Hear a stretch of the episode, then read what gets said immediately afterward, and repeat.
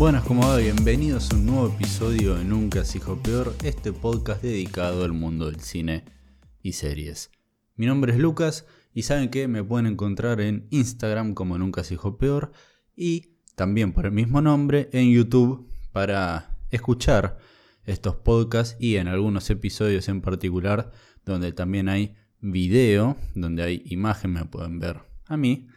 Y bueno, saben que me pueden encontrar en cualquiera de las plataformas donde se reproduzcan podcasts, en cualquiera que se les ocurra, ahí está este episodio y todos los episodios de este podcast. Espero que, eh, que le pongan me gusta a, a, esta crítica, como todas las demás críticas que subo en Instagram, que eso a mí me ayuda un montonazo, que me sigan en esta página, que también se suscriban si quieren en YouTube, que la verdad es un clic y no cuesta nada y a mí me ayuda un montonazo. Y habiendo dicho eso, comencemos con la opinión, con la crítica del episodio del día a la fecha. De la película que vamos a estar hablando hoy, es una peli que, primero, hace mucho que la veo en el catálogo de Amazon Prime, siempre está ahí, que me la está recomendando en la plataforma. Y yo sabía y me sonaba mucho esta película, sé que es bastante conocida. Igualmente no tiene muy buenas críticas. De eso la verdad no tengo idea y por qué, no sé qué tipo de película esperaban o, o la apreciación hacia esta película, porque la verdad la película que vamos a estar hablando hoy, que es Reservation Road, a mí me gustó mucho. Me parece una muy buena película. A ver, esta película es del 2007. Está dirigida por Terry George, que la verdad no es un director conocido, pero sí es más conocido por su trabajo como guionista. Está protagonizada por tres pesos pesadísimos, Joaquín Phoenix, Jennifer Connelly y Mark Ruffalo. A ver, como bien dije, al parecer esta película, en lo que es más que nada en la parte de, de, la crítica de los críticos, no gustó mucho, no tiene un gran porcentaje como por ejemplo un Rotten Tomatoes, creo que tiene un 40, un 50% por ahí, no, no es un buen porcentaje, no es una buena puntuación, pero a mí la verdad me parece bastante interesante, porque no sé qué es lo que esperaban de esta película.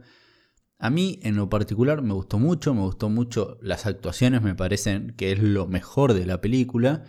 Y la historia en sí me pareció súper entretenida, como súper emotiva y sensible. Es un tema sensible. Y por momentos es un muy buen thriller. No, no, eh, la verdad, sinceramente, no le encuentro cosas negativas, que igualmente hay un, un, un solo punto negativo en el cual ahora vamos a recaer. La verdad que de esta película no sabía nada, sabía que existía, sabía de su nombre, que estaban estos protagonistas y nada más de la historia no sabía nada. Solo que era un film conocido y nada más. A ver, la trama arranca desde el momento que pones play, ya la trama, la historia principal que, que va a ser lo que, se va a estar contando en sí, lo que es el foco de la película, arranca y comienza desde que pones play. Eso para mí es algo bastante positivo de la película porque ya está, te, enganchó en el primer minuto. Pero también es algo que encuentro que es lo único que encuentro como negativo. ¿Por qué? Porque el hecho desencadenante de esta trama, de esta historia, es un accidente que se genera en una ruta de los Estados Unidos. En un día cualquiera, un accidente, un accidente como miles y miles y millones que hay por día, semanal, eh, por año. Un accidente, un accidente de tráfico, eh, no malintencionado ni nada, es un accidente, un accidente común.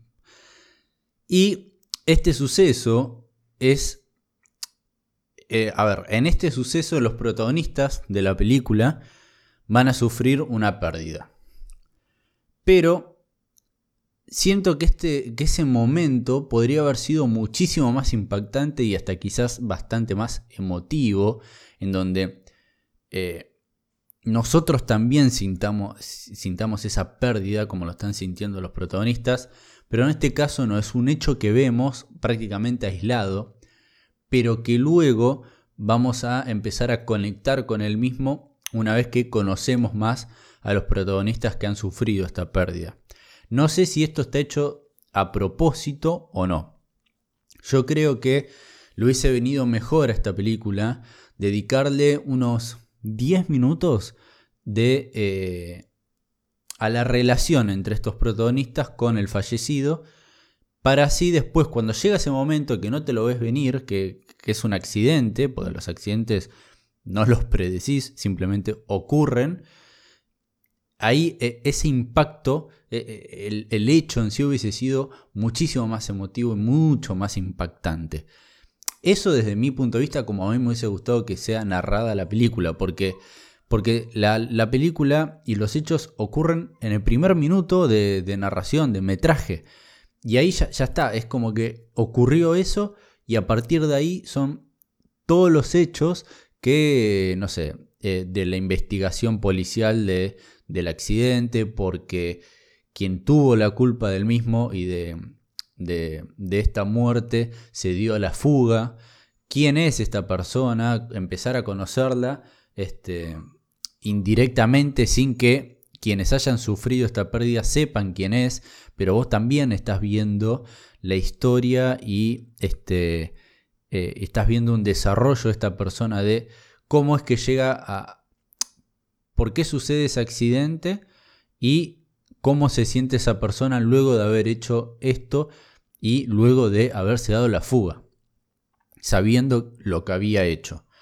La verdad que la historia es súper entretenida, como bien digo, desde el primer momento te engancha, es un tema bastante fuerte, al... pero a ver, por más que no se haya tomado e, ese tiempo que yo quería como una introducción a los personajes y a la relación y a la este sí bueno a, este parentesco que hay entre los personajes y el que luego va a ser el fallecido para que luego haya un mayor impacto en la pérdida el dolor por el que van a pasar los protagonistas se siente y es muy, muy real. Y eso, más que nada, es gracias.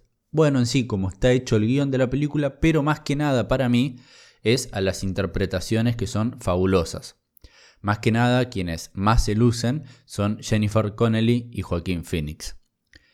Este, como bien digo, la película te mantiene atrapado a, la narrativa constantemente. Hay unos giros bastante interesantes. Eh, durante la trama, pero igualmente la gran mayoría te los ves venir, pero por más que los veas a un kilómetro de distancia, están muy bien hechos, están muy bien actuados, están muy bien ejecutados. La verdad que a mí la película me gustó mucho. Si no, si no la vieron, la súper recomiendo. Este, la pueden encontrar en el catálogo de, de Amazon Prime. Y mírenla, si ya la vieron, coméntenme qué les pareció. A mí como bien digo, me, sorprendió, pensé que iba a ser una película más del montón, pero está buena, entretiene. Eh, si sos de lágrima fácil, eh, vas a padecer esto, vas, a llorar en algunos momentos porque es bastante triste la peli, eh, muy emotiva. así que si la vieron, díganme, coméntenme qué, qué les pareció y si no la vieron y la quieren ver, luego de que la vean, también háganmelo saber. ¿Y qué te pareció las interpretaciones? Para mí Joaquín Phoenix al principio, al principio del film, como que no estaba muy seguro de su interpretación, o si era un poquito exagerada. Pero ¿sabes por qué? Porque para mí es eso, es esto que justamente no, no tenía una relación entre los personajes hasta que sucede el acto. Si hubiese conocido al personaje, quizás, no sé, hubiese sentido que eh, como él este, encara las situaciones o, todo, Moise quizás parecía un poquito más natural, pero igualmente es, es algo súper mínimo lo, que estoy diciendo, imperceptible y hasta quizás me esté equivocando, la verdad, pero quizás, quizás que al principio de, la película, cuando vemos las, primeras interacciones de, de Joaquín Phoenix eh, dentro de la película, Quizás lo podía llegar a sentir un poco, pero un poco exagerado, pero después, a medida la trama avanza, me di cuenta de que no. La verdad, la, actuación de Joaquín Phoenix es muy, muy buena. La de Jennifer Connelly es muy buena, por más que tiene una. Este, una. un rol bastante más chico, menor que el de Joaquín Phoenix, que es en sí el protagonista de la película. Este, y después tenemos a Mark Ruffalo que está bien, él está bien, más para hacia el final de la misma, se va a lucir un poquitito más, pero está bien eh, dentro de, la película. Así que, habiendo dicho todo eso, no tengo más nada que agregar a, esta opinión. Como bien dije, coméntenme si la vieron, qué les pareció y si no la van a ver, eh, perdón, y si no la vieron, véanla que la super recomiendo. Muchísimas gracias por haber escuchado este episodio hasta este preciso momento. Nos vemos en el próximo.